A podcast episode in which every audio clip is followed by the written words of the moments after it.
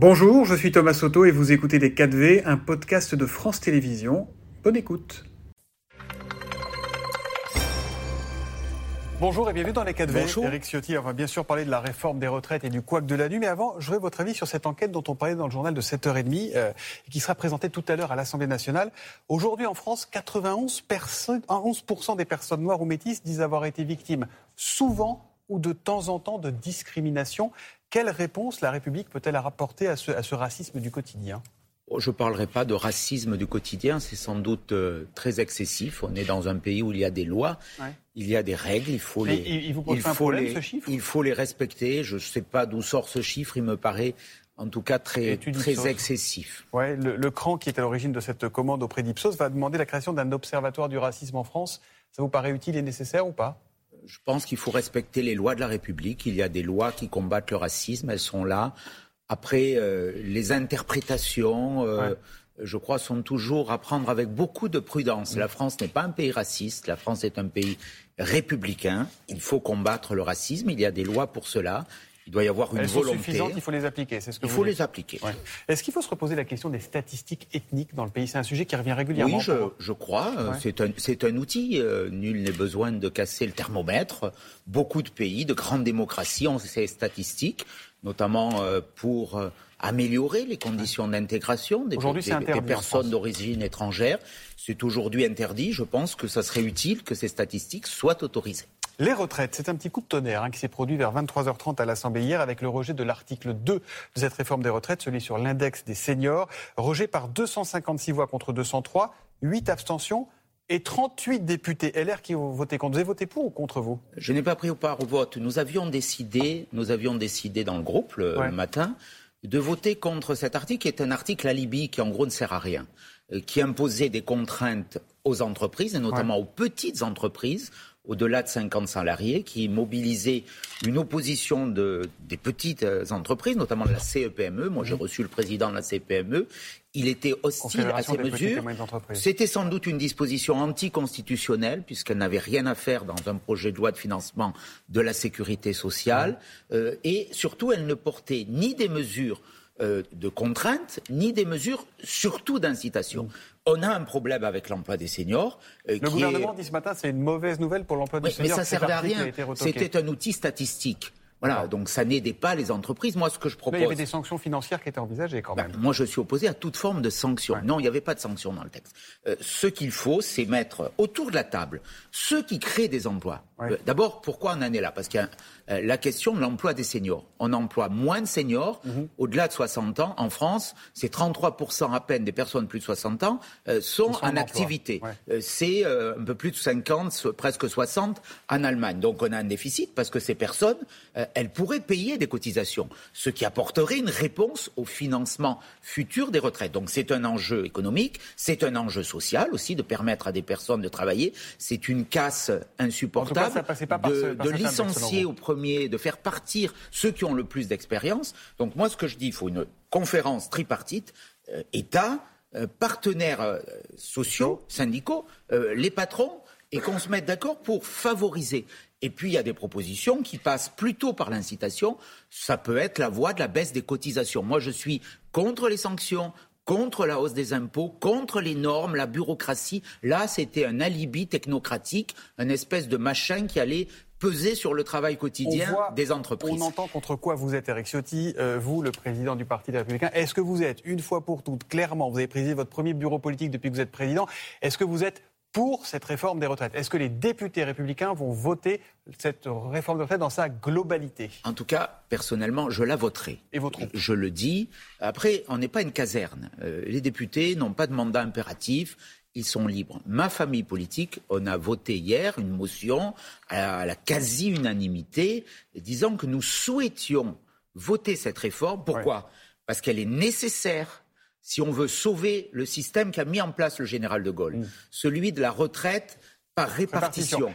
Si on ne veut pas demain baisser les retraites, il faut le dire, il y a 18 millions de retraités aujourd'hui. Si demain, ils ne veulent pas voir leur retraite s'effondrer, ce qui serait une injustice parce qu'ils ont cotisé et travaillé toute leur vie, il faut demander un effort un peu supérieur, c'est-à-dire travailler. Vous avez raison de le dire, mais c'est un qu'on a beaucoup entendu. Non, Moi, ce que je veux savoir, c'est l'essentiel parce que si on ne se pose pas la question, pourquoi on fait cette retraite Il y a un problème démographique moins d'actifs. Je ne dis pas que c'est pas intéressant, je dis qu'on l'a déjà beaucoup entendu. Ben oui, mais, c'est l'essentiel. Ce que vous dites ce matin, c'est officiel, c'est tranché, c'est réglé, c'est la position du parti Les Républicains. Le vote, c'est oui. Nous l'avons dit hier, euh, mais nous avons encore un débat parlementaire où euh, nous allons essayer d'améliorer le texte. Ce texte, nous l'avions dit au début, il avait un caractère trop brutal, mhm. trop rapide. Nous l'avons amélioré sur les petites retraites. Nous l'avons amélioré sur les carrières longues. Et ce qu'a annoncé la Première ministre hier est une étape supplémentaire. Il reste des points. encore plus loin. il reste des points que nous allons améliorer, notamment au Sénat, euh, pour les familles, pour les mères de famille qui ne doivent pas être pénalisés et qui doivent être au contraire mieux accompagnés dans la réforme. Il faut euh, une grande politique familiale aussi. Euh, aujourd'hui, on a 100 000 naissances de moins qu'en 2012. en, en 10 ans. pourquoi? Parce que M. Hollande et M. Macron par la suite ont mis à mal la grande politique familiale qui avait été installé au lendemain de, de la Seconde Guerre mondiale par le général de Gaulle. Toujours le général de Gaulle.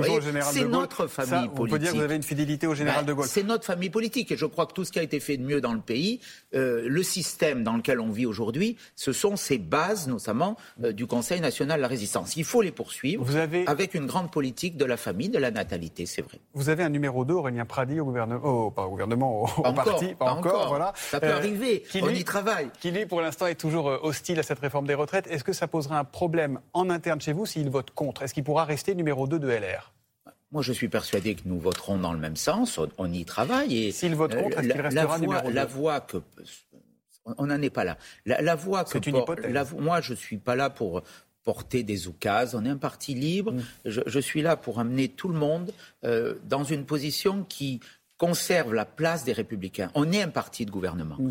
Euh, vous l'avez dit euh, tout à l'heure, euh, je vous ai dans une forme de lapsus, mais on veut être au gouvernement demain mais Bruno Retailleau, pour redresser la France. on veut diriger. Aurélien Pradier ne vote pas le report de l'âge égal à 64 ans. Sa place au sein de la direction devra être posée. Est-ce que vous êtes d'accord avec ça? Je suis pas à ce, je suis pas dans ces, ces, positionnements. je dis que je veux amener notre famille politique à gagner euh, les élections présidentielles en 2027. Euh, nous sommes différents des autres formations politiques. On a cette histoire que je rappelais. On est un parti qui aspire à redresser la France et donc à gouverner la France. Euh, nous devons être responsables. Mmh. Responsables. La situation est grave, le pays souffre. Nous sommes dans une crise économique et sociale majeure. Vous êtes quoi aujourd'hui? Vous êtes un allié exigeant de la majorité? Vous êtes dans l'opposition? Vous êtes nous sommes résolument, Nous sommes résolument dans l'opposition. Je l'ai dit, j'ai été élu pour cela. Euh, je combats euh, des dispositions et des politiques euh, qui ont fait du mal à notre pays.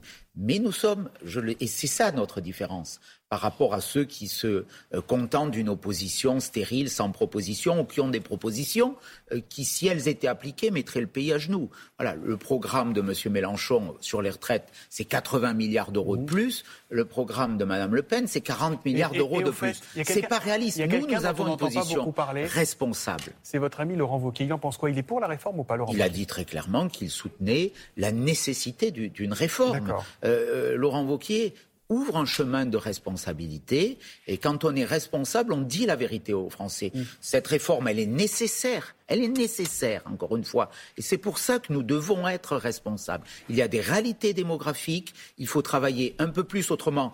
Euh, il y aura deux autres alternatives soit on augmente ah, les cotisations. vous êtes reparti au début, là, vous avez fait un rewind. Non, non, non, vous êtes reparti au début, vous l'avez déjà dit ça. J'ai encore pas et ça veut dire qu'on baisse les salaires, et ça je m'y refuse. On baisse les pensions. On baisse les pensions. Oui, oui, oui j'ai intégré. Oui, mais c'est le cœur du sujet. Et je crois que le gouvernement a mal expliqué les enjeux. une question. Le projet de loi sur l'immigration, ça sera non ou pas Quoi qu'il arrive, parce que le gouvernement a dit qu'il est prêt à faire des compromis sans dénaturer le texte. Le projet de loi sur l'immigration, tel qu'il est contenu aujourd'hui, il va être débattu au Sénat, mm. c'est naturellement non. Pourquoi on voit les chiffres de l'immigration n'ont mm. jamais été aussi mauvais.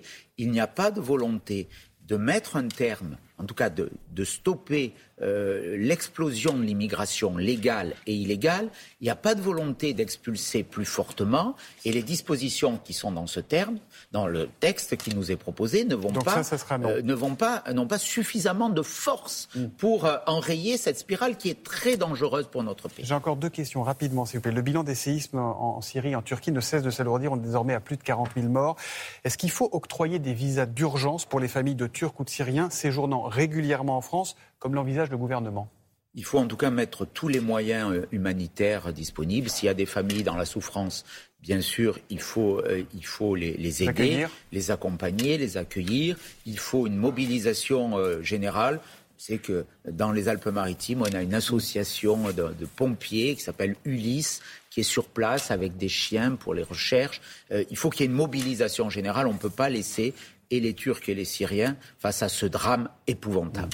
Dernière question, ça concerne les JO. Quelle est votre position sur la présence d'athlètes russes l'an prochain aux JO de Paris 2024 on a eu ces débats euh, à chaque crise géopolitique. Je pense qu'il ne faut pas mélanger euh, les deux sujets. Le président de la République a dit qu'il trancherait, je crois, ou le CNOSF, le CIO en fait, en l'occurrence, le, CIO cet été. Moi, ça me choquerait pas qu'il y ait des athlètes de toutes les nations du monde avec leur drapeau ou sous bannière parce que manière neutre, je vois pas trop ce que ça veut dire. Euh, ce qu'il ce qu'il faut, euh, c'est qu'on ménage toutes les portes ouvertes vers la paix. Donc vous ne seriez pas euh, choqué de voir des athlètes défiler devant le drapeau russe Je ne serais pas choqué.